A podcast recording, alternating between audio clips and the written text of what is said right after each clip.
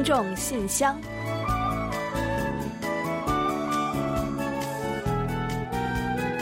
分享一周收听精彩，传递每日感怀感动。听众朋友们好，我是李璐，欢迎收听《听众信箱》节目。听众朋友们大家好，我是婉玲，非常高兴啊，又跟大家相会在《听众信箱》了。嗯，婉玲啊。最近这些日子呢，正值暑期休假的出游高峰。嗯，您呢有什么打算吗？我啊，今年呢不打算出远门了，就想在韩国国内转转。嗯，你是不是有什么好建议啊？哎，说起这个韩国国内游啊，夏天呢最爽的肯定是江原道了。那春川呢，又是江原道的代表的旅游胜地。嗯，这个呢我是很同意的。嗯，那春川呢，其实一直都受到了国内外游客的喜爱。不过要说唯一的不便呢，可能就是远了点儿。我觉得，嗯，那距离首尔市中心呢有一百多公里呢。那尤其是对于初来乍到的外国游客来说啊，去一趟呢可能会比较困难吧。不过呢，从本月十五号开始啊，专门为外国朋友们推出了一个青春梦想之旅套餐。涵盖首尔至春川的列车，以及春川当地专门为外国人运营的旅游出租车，让游客们呢可以一站抵达目的地。嗯，据说呢，首尔至春川的这个往返列车呢，每天是一早一晚运行，所以呢，去春川走上一遭，打个来回，可以说是绰绰有余啊。而且呢，票价呢很便宜。周末呢，一个人的价格呢仅为四点四万韩元，也就是人民币两百五十元左右吧。而且四个人如果一起出去的话呢，也就只要十一万韩元。哎，算一算，好像是人民币六百四十元左右。那平时呢，还要再便宜不少呢。嗯，说的我都动心了啊！春川呢，有大家熟悉的南怡岛，还有可以骑轨道自行车的江村铁路公园。另外呢，还可以玩各种的水上项目，逛传统市场，吃好吃的春川炒鸡排。大家呢有机会的话，一定要去看看。嗯，要不咱俩休假的时候一起去，可以考虑啊。不过呢，暂时来不了韩国，去不了春川的朋友们呢，没有关系啊，也不要言馋我俩。我们的听众信箱呢，也可以给大家分享不少好玩的信息呢。那接下来呢，就请大家和我及婉玲一起来正式开启今天的听众信箱。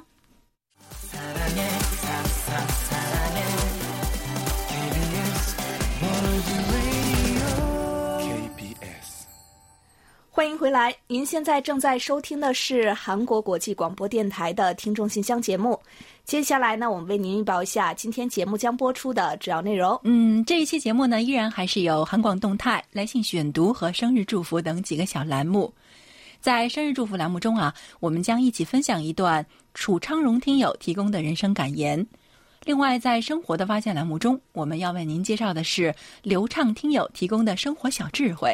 西红柿的保健作用。本月的专题讨论话题，请您聊一聊对延迟退休年龄有何看法？有问必答，回答的是陕西省咸阳市的骆银虎听友提出的有关韩国咸阳郡现状的问题。在节目最后的点歌带栏目啊，我们要播放的是日本听友他卡西点播的一首歌曲。好了，节目呢就先预告到这儿，欢迎您继续收听。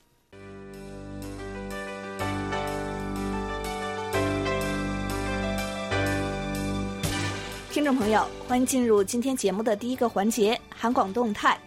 首先呢，二零一九年海外听友满意度调查的纸质版调查呢，仍在进行之中，请收到调查表的听友积极为我们来填写。纸质版调查问卷回收的时间呢，截至九月十六号。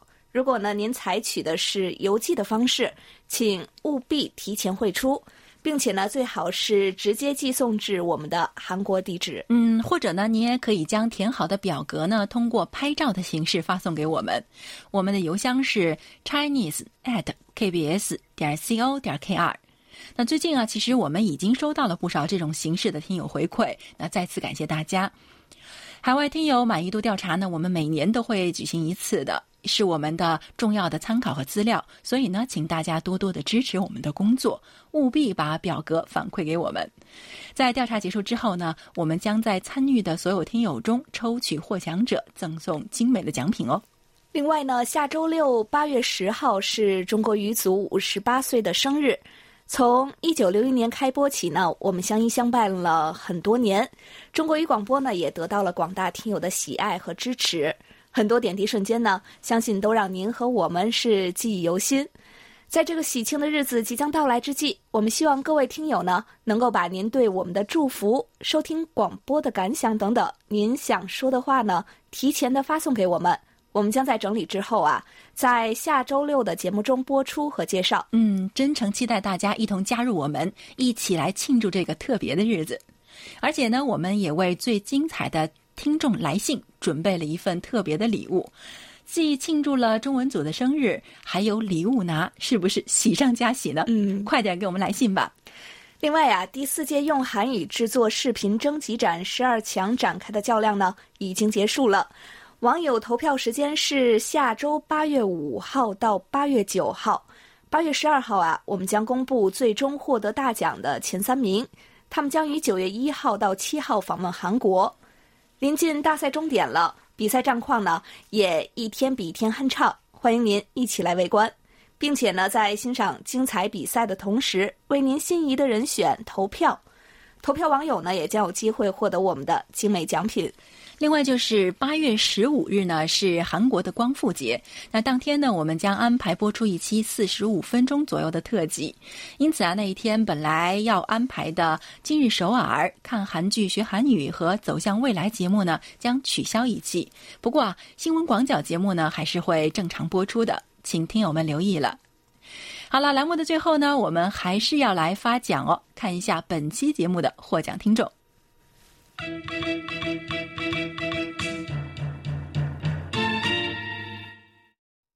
幸运听众是台湾的吕城南听友，热心听众是天津的李卓远听友。接下来我来公布本期参与奖获奖听众，他们是山西省大同市的刘涛听友、辽宁省阜新市的李洪武听友，以及辽宁省锦州市的。李林听友，嗯，恭喜以上的朋友们，也衷心感谢你们对韩广节目的关心和支持。当然呢，也希望广大的听众朋友们能够多多支持我们的节目，给我们多来信、多反馈和我们多互动。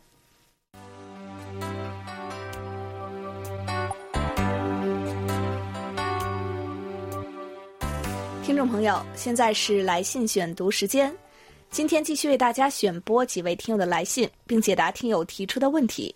嗯，在分享来信之前啊，啊，想提醒大家一下，稍后呢，我们将在节目最后的点歌台环节介绍我们的联络地址，请还不太清楚的听友们提前准备好纸和笔，届时留意一下。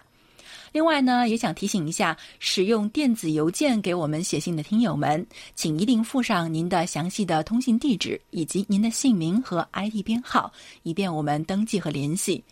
并且发手写信的听众朋友们，也一定要把您的姓名、地址和邮编写清楚，最好呢字迹工整一些哦。好的，那接下来呢，我们就一起来分享一下今天的第一封来信吧。好，今天的第一封来信呢，来自中国的天津，是李卓远听友写来的。那他在信中啊，向我们提了几个问题。他说：“中文组的工作人员，你们好，上次电台要寄给我的 QSL 卡片，我还没有收到，是不是在邮政的时候呢出了问题？能不能帮我查询一下？谢谢您。”嗯，关于这个 QSL 卡片呢，我们已经再一次为您寄出了，您可以关注一下，一定会收到的。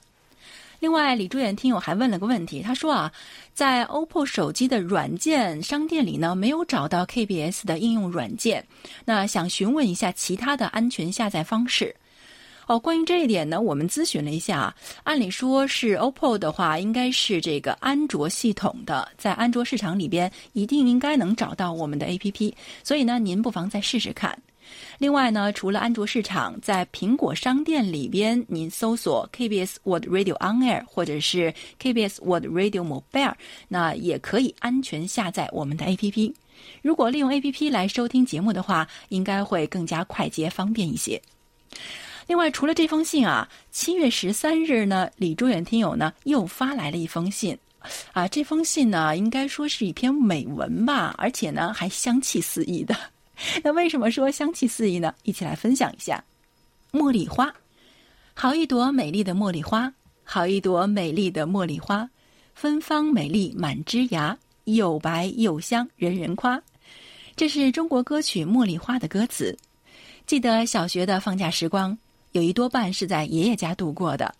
他一天说不了几句话，总是在小院里忙活着，养了乌龟、石榴、马牙枣，当然少不了茉莉。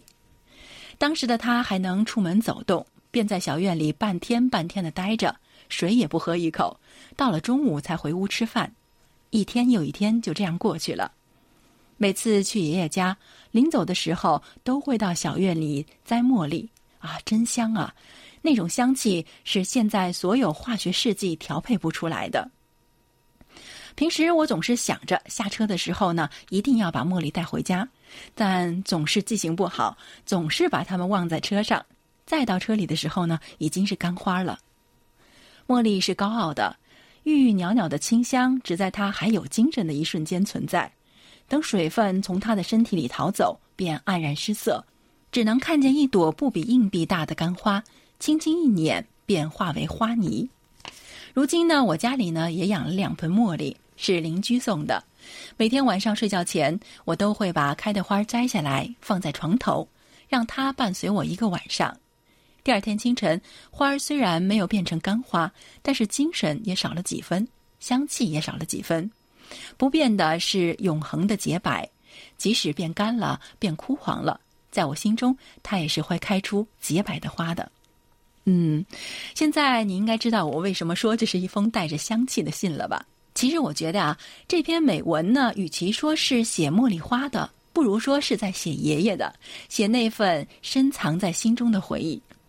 我想啊，我们每个人心中呢，肯定都会有这样的一朵茉莉花。也会有这样的一份回忆的，但愿我们每个人心中的这份回忆都能够历久弥香。好，感谢李卓远听友的美文分享。好的，谢谢李卓远朋友。那接下来呢，我来分享一下北京市张艳秋听友的来信。他说：“亲爱的各位老师们，大家好，有段日子没有写信了，很是想念你们。前几天收到了电台寄给我的小礼物，非常感谢。”之前看到电台做的第四届韩语视频征集展了，特别想参加，为此还写了稿子，译成韩语，自己背诵了几天，也录了视频。可是看到成品的时候，突然胆怯了，觉得自己的水平超级烂，内容也没有特别的地方，自己给自己打分应该是不及格的状态，所以思虑再三，我还是放弃了。虽然我没有坚持。但看到活动还有几天的时间，我希望其他的听友们能够参加，不要像我一样。听友们加油吧！嗯，首先呢，还是要谢谢张艳秋听友的。那虽然呢，非常遗憾的是呢，您最终没有参加比赛。不过呢，我们知道您为此付出了不小的努力了，也是值得点赞的。其实呢，在这里啊，也特别想告诉您的是，水平呢没有那么重要啊。我们举办这个大赛呢，目的就是让全世界的韩语爱好者一起来一场韩语 party，一同感受韩国文化，乐在其中。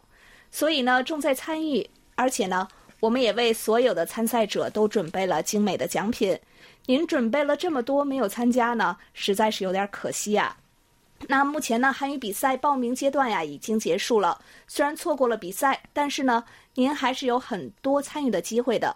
比如喜欢的话呢，可以在我们的网站上看参赛的视频，也可以为您喜欢的作品投票，并且呢也有机会获奖的。所以呢，我想啊也不用太遗憾了，一起来尽享韩语的乐趣吧。张眼秋听友呢，另外还有一封非常简短的信，他说：“亲爱的韩广，收到了海外听友满意度调查问卷了，在此给您上传一下电子版，给您带来不便，还请谅解。”嗯，不会的，张艳秋听友。其实啊，您是首位为我们发回问卷的听友，我们呢特别的感谢。呃，同时呢，我们也特别的谢谢这次大家呢这么配合我们的工作，在邮件寄出一个多星期后呢，很快就陆陆续续有了回应，大家呀就马上都填写好了表格，为我们回发了回来。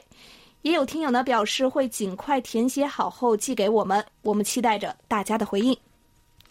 好，感谢张艳秋听友啊，也期待您参加下一次的征集展。好，接下来呢是中国山东省青岛的郭俊成听友的一封来信，他在信中是这么说的：“ KBS 中文组的各位小哥哥小姐姐，还有李璐、婉玲小姐姐，你们好。嗯，说实在啊，我真希望自己还是小姐姐。说的我们好开心啊！对，不管怎样呢，感谢郭俊成听友呢能这么说，也让我们开心了一下。但他还说啊，由于呢最近比较繁忙，所以今天啊才有空余时间给你们写信。前段时间听到了你们的新乡节目啊，给我的回信，还有对我所提出的问题的解答，感到非常的高兴。自己提出的问题能够得到回答，对听众来说是一个非常棒的体验。所以希望这个栏目能够继续做下去，并且越做越好。嗯，这点您可以放心啊。就像这个栏目的题目“有问必答”一样，呃，只要听众们有问题，并且呢，我们能够回答，即使是没有这个栏目了，我们也会回答的。郭俊成听友在信中啊，还提了几条建议。他说啊，上个月我收到了你们给我送来的收听证明卡，还有节目时间表、KBS 宣传小册子等等。最重要的是呢，我也收到了你们给我寄来的台历，还有名片盒等礼品，收获颇丰。这些礼品啊，制作都很考究，工艺精湛，外观优美。那我最喜欢的呢，还是台历。二零一九年的台历设计的非常精美。那么，我想对二零二零年的台历呢提几个建议。第一啊，就是台历呢，可不可以分成 A 版和 B 版？A 版呢，主要集中在韩国的自然风景。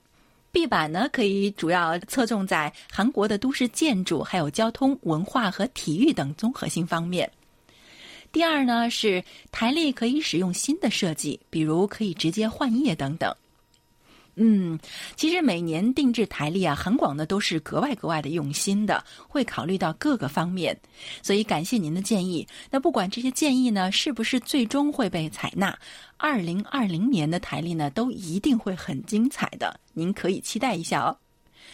另外呢，嗯，这个郭俊成听友啊是一位学生听友呢，那真的很羡慕，他有暑假可以放的。他在信中说啊。上周五呢，我们学校正式放假了。不知道各位听友呢有没有制定自己的暑假计划呢？当然，我建议各位啊，不要天天去玩而耽误了学习。每天抽出一小时的时间呢，去 KBS 韩国语讲座网站去学习一下。这样呢，既可以学习韩语，又可以劳逸结合。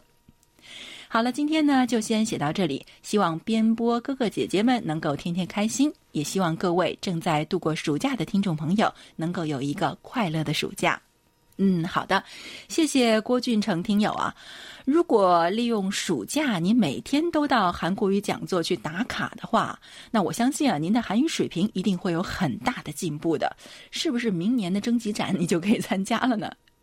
那在这里呢，我也想祝一下我们所有的有暑假的，或者是没有暑假可以过的听友们，能够度过一个愉快的夏天。好，感谢郭俊成听友。好的，接下来呢，我来介绍一下山西省大同市刘涛听友的来信。他说：“亲爱的婉玲、李璐，你们好，收到了你们寄来的热心听众奖品，非常开心。节目中听说你们俩和朴龙君都是中国人。”想要知道你们是中国哪里人，倍感亲切啊！同胞情油然而生，独在异乡为异客，每逢佳节倍思亲。希望你们常回家来看看玩玩。现在中国变化可大了，发展可快了，日新月异，非常适合旅游观光。嗯，说起我们的家乡啊，那必须要先说一说宛陵了，是您的半个老乡呢。对，来自山西的太原。对，我是山西太原人。嗯，那刘畅听友啊，在信中提到了很多中国还有他们家乡的变化。婉玲，我想肯定也是深有感触吧？嗯，没错。那我觉得，尤其是山西，不光是太原，我觉得像山西的很多的城市呢，因为它是一个中部吧，算是中部的地区吧。嗯。它的变化呢不是很多，以前，但是最近几年变化真的是太大了。那我每一年回去呢，都会觉得有好多地方还是没见过，我是不是走错了？有的时候啊，真的会找不着家呢。你别说，我真的是本来是路痴，然后呢变得大一点的话，家也找不着。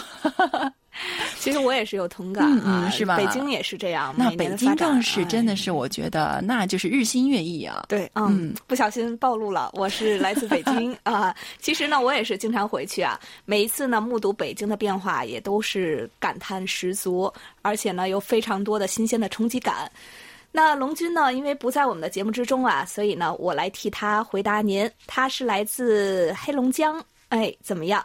中国语组的成员们真的是来自各个地方吧？我们的听友呢，也是来自五湖四海。我们呢，就这样组成了一个温馨的大家庭了。另外呢，刘涛听友在信中还说到啊，一年一度的盛夏又到来了，万物生气勃勃。我们山西大同以前是煤都，现在随着时代的发展和大力的建设，已经转型成为了全国闻名的旅游城市，旅游景点到处都是。比如云冈石窟、衡山悬空寺、上下华严寺、古城墙、广陵水神堂、文隐湖等等。山西是中国的面食之乡，大同的刀削面更是一绝。香喷喷的肉臊子和削面合在一起，那真是美味啊！还有油面、荞麦面、压面、抿面、黄糕炖肉、浑圆凉粉、老大同羊杂，香得直流口水。欢迎你们有时间到大同来旅游和品尝美食，关保让你们不虚此行。嗯，确实是说的我口水都快流下来了呀。呃，山西的面食呢非常的有名，我个人呀以前也是经常会吃山西的油面来解馋的。那以前有一位朋友呢，家乡就是山西的，我至今呢还记得他的奶奶做的山西面食有多好吃。另外呢。山西的醋也是非常的有名啊，我家里呢现在也是必备山西老陈醋。那说到山西的美食啊，那呃是不是又勾起了婉玲的思乡情了呢？对呀，刚刚他说到的这些我都吃过，嗯，所以呢就更想吃了。有机会的话，您也是多回家去看看，然后品尝一下家乡的美食吧，一定得这样。另外呢，刘涛听友在信中最后还说了一段有关七月份话题养老的他的看法。现在呢，大都是独生子女了，以后养老的负担确实很大。现在一些地区推出了养老社区试点，希望以后越办越好。还有以房养老也在尝试，养老院以后是一个阳光和充满希望的产业。希望以后政府多投入资金，结合民间资本，多方试点推广，把养老福利惠及到每个老人的身上，让老百姓老有所依、老有所养。另外，中国政府每年都给退休老人涨工资，这也体现了老有所依、老有所养。好了，就写到这儿吧，朋友们，下次再见。嗯，的确是的，养老问题呢，以后会越来越为全社会所重视。重要的是呢，如何能够让老人舒适安心的养老，让年轻人呢不至于为老后生活所过度的担忧。呃，方案呢其实是有很多啊，但是呢，现在我们还是会看到一些诸如虐待老人之类的问题出现。全社会呢有必要合力解决这些问题，为老人们呢创造一个适合养老的环境。好，再次感谢刘涛听友。嗯，感谢刘涛听友的来信啊。山西大同呢是个好地方，有机会啊大家一定去看看。也再次感谢所有来信与我们分享的听友们。本周的听众来信啊，就介绍到这里。下面呢，就让我们一起进入这一周最甜蜜的单元——生日祝福，为下一周过生日的朋友们送去我们最美好的祝愿。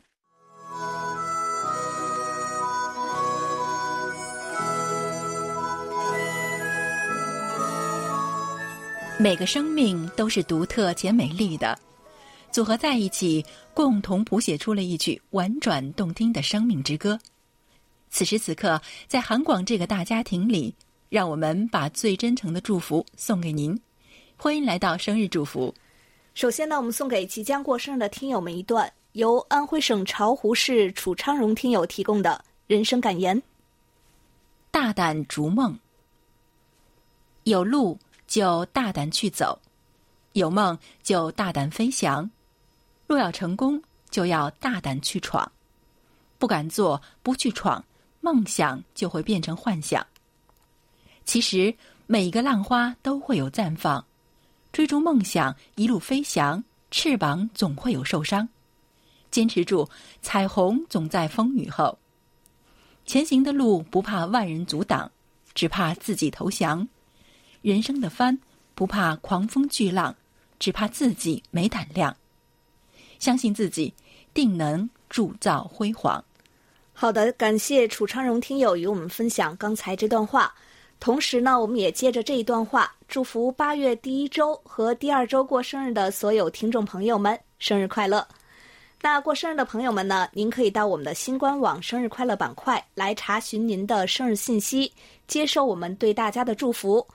如果广播前还有朋友没有在我们这里做过生日登记的话，请将您的生日、地址和姓名的详细信息发送给我们。这样呢，您不仅可以收到我们的生日祝福，还有机会获得生日月份由我们送出的一份精美的生日礼品。接下来呢，我们就把这首由金泰宇演唱的《爱情雨》送给八月一日到九日过生日的所有听众朋友们，真心祝福你们每一天都快乐，每一天都会有好心情。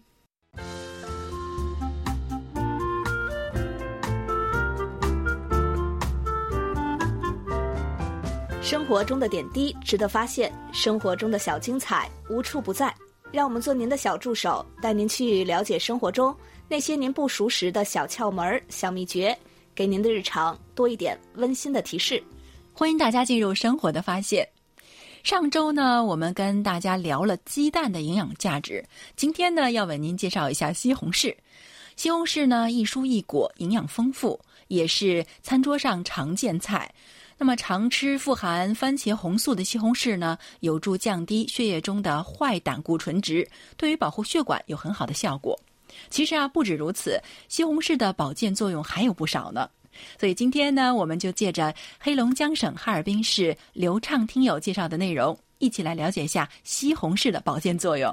曾经有研究小组呢，将同样坏胆固醇值的健康人群呢分为两组，分别食用番茄红素含量较高和不含番茄红素的西红柿，生吃十二周后呢，发现前者坏胆固醇明显的减少了，血脂得到明显的改善了。嗯，除了改善心脑血管之外啊，西红柿也被证明在预防疾病、改善骨骼方面有所裨益。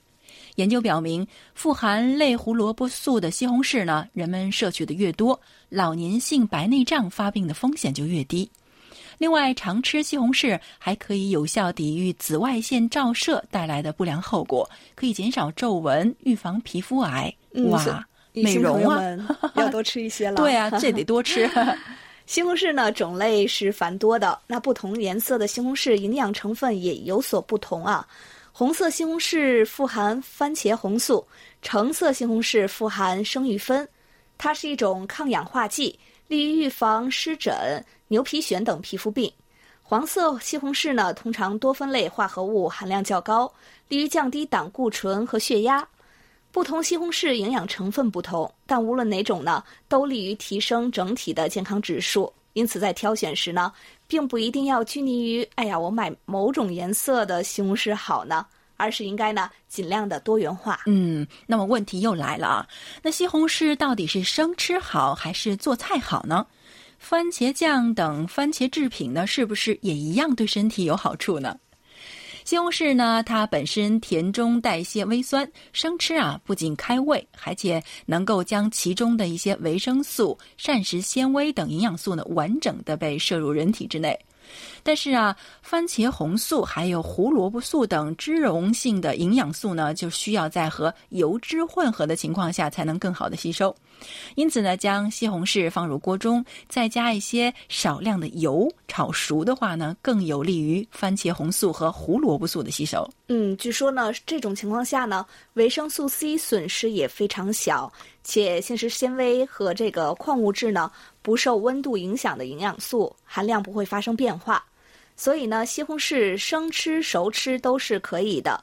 如果呢，您是为了更好吸收番茄红素、胡萝卜素等营养素，熟吃呢更能满足需求。但要注意呢，油脂加入量一定要少，一小勺啊就够了。嗯，对的，要不然你就成了吃油了。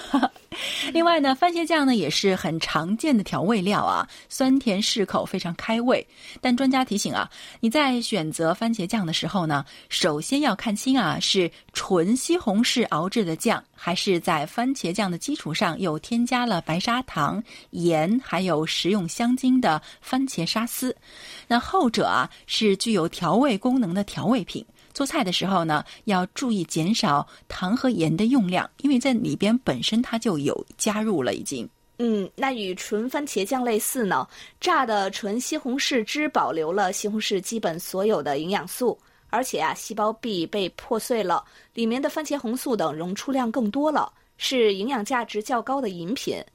不过呢，要注意的是呢，在超市选购瓶装西红柿汁时啊，您要仔细观看这个配料表，很多呢是在西红柿汁基础上额外添加糖或者盐这些成分。这种饮品呢，就和甜饮料相差无比了。嗯，是的。另外呢，还有一些人啊，要慎吃或者是少吃西红柿。那首先呢，就是胃食管反流患者以及比较容易发生腹部疼痛的人群。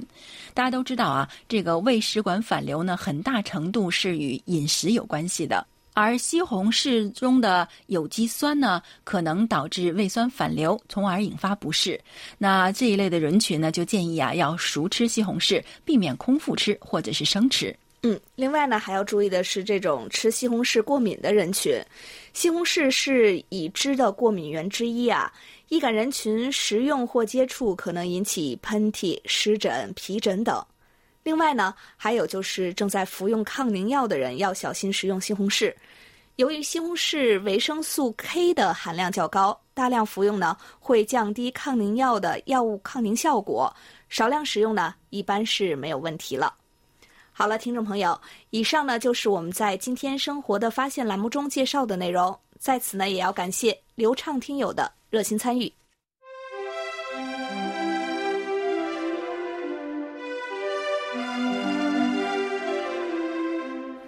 欢迎进入我们为您安排的专题讨论栏目。首先呢，要呼吁广大听友们多多给我们来信，聊一聊本月话题，对延迟退休年龄有何看法？下面呢，我们先来预报一下九月份的讨论话题。如今呢，是各种网络视频网红当道的时代，您认为网红成名的原因都有哪些？应该给予网红怎样的评价呢？应该怎样做才能规范网络世界，让网红成为正向引导社会风气的正能量？每月详细的专题讨论话题呢，您可以到我们的官网找到专题讨论板块来进行查阅。具体的专题讨论参与办法是：把您的观点看法写成文章，不要太长，也不要太短。提前邮寄或发电子邮件给我们。寄送手写信的听友呢，请您提前一个月发信。使用电邮发送的听友呢，也请您尽早发送，以便我们能按时在节目中播出。参与专题讨论的听友将有机会获得韩广的一份纪念品，欢迎大家多多参与。那么我们本月的话题呢，就是近来啊，延迟退休年龄呢，已经成为各界热议的话题。受到人口结构变化的冲击。延迟退休似乎已经成为大势所趋，但是呢，就业压力、个人和企业的负担以及社会的不公现象等等带来的反对之声也不绝于耳。那么，您对于延迟退休问题有何种观点呢？如果延迟退休终将不可避免，您认为最好的方案是什么样的？好，接下来呢，我们就一起来进入今天的专题讨论。今天要跟大家一起分享的呢，是中国辽宁省李洪武听友的观点。他认为，延迟退休是一项两难的选择。实施延迟退休年龄的政策，似乎已经是大势所趋了。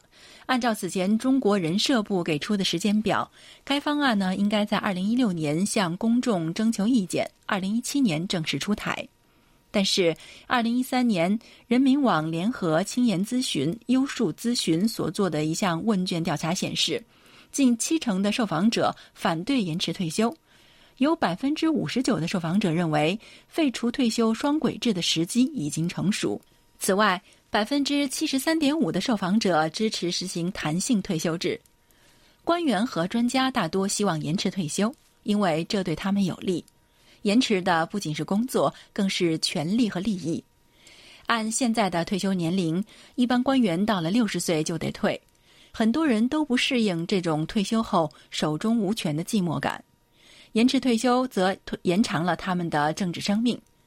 专家呢也是这样的，大学和科研院所都已经高度行政化，是官场的翻版。退休的院长和教授自然比不上在位的。相对于多工作几年的权利和利益，少拿几年养老金也算不了什么。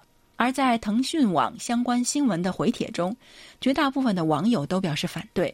他们提到的最多的就是就业问题。的确，现在就业压力增大，一批批的年轻人需要就业，也就是需要更多的就业岗位。延迟退休不符合现在的形势。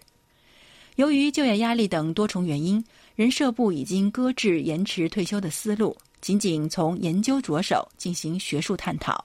逐步提高男女法定退休年龄是一个国际性的趋势。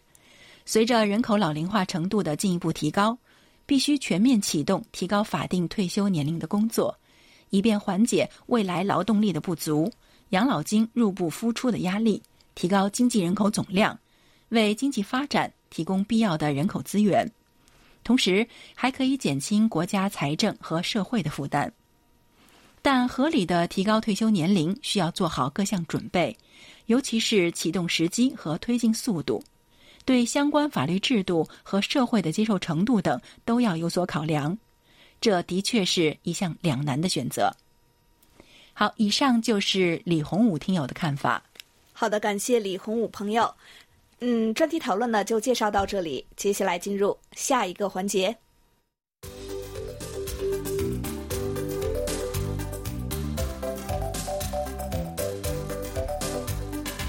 有问必答。今天我们请洪玉贤来回答陕西省咸阳市洛营湖听友提出的问题。他的问题是：我想知道韩国咸阳郡现状是怎样的，与其他国家哪些城市结为友好城市了呢？好，接下来就请洪玉贤来回答洛营湖听友提出的问题。听众朋友，大家好，我是易贤，今天我来回答洛营湖听友的提问。咸阳郡位于韩国南部庆尚南道西北段，是源于白头山脉、继承儒家传统、具有千年历史的小城镇，人口约四万多人。作为历史悠久、传统文化生生不息的地方，咸阳郡有黄石山城、兰溪书院、木雕峨眉佛、如来佛像等国家级文物遗迹，还有智异山等优美的自然风光。不仅如此，咸阳郡因其得天独厚的清净自然环境而盛产各种农产品与特产。作为性理学的故乡，咸阳郡还保留着许多儒教与佛教的传统文化。当地出了崔致远、金宗直、朴志远等许多名人。另外，前不久被列入联合国教科文组织世界遗产名录的兰溪书院等古代书院，以及乡校、优雅的亭台，也都蕴含着儒学家高洁的气质。此外，朝鲜王朝后期著名文人朴志元为咸阳首次引进的水磨坊，是咸阳最具代表性的古迹。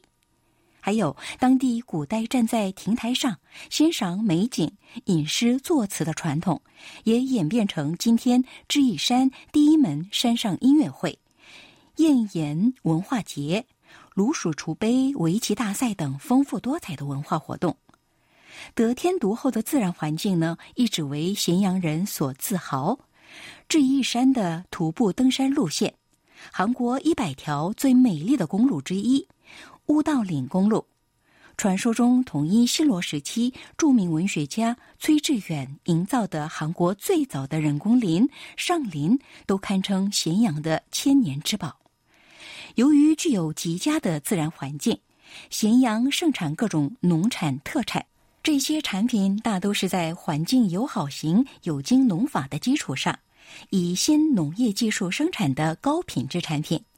除了苹果。草莓、梨、香菇、黑猪、柿子干以外，在清静的山区生产的山参、药材等保健食品也非常出众。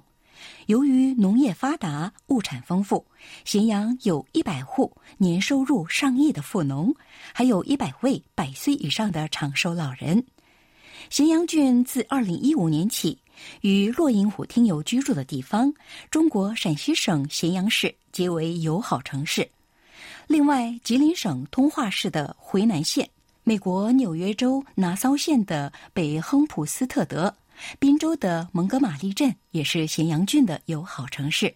好，听众朋友，今天给大家介绍到这儿，希望落银虎听友满意。我们下次再会。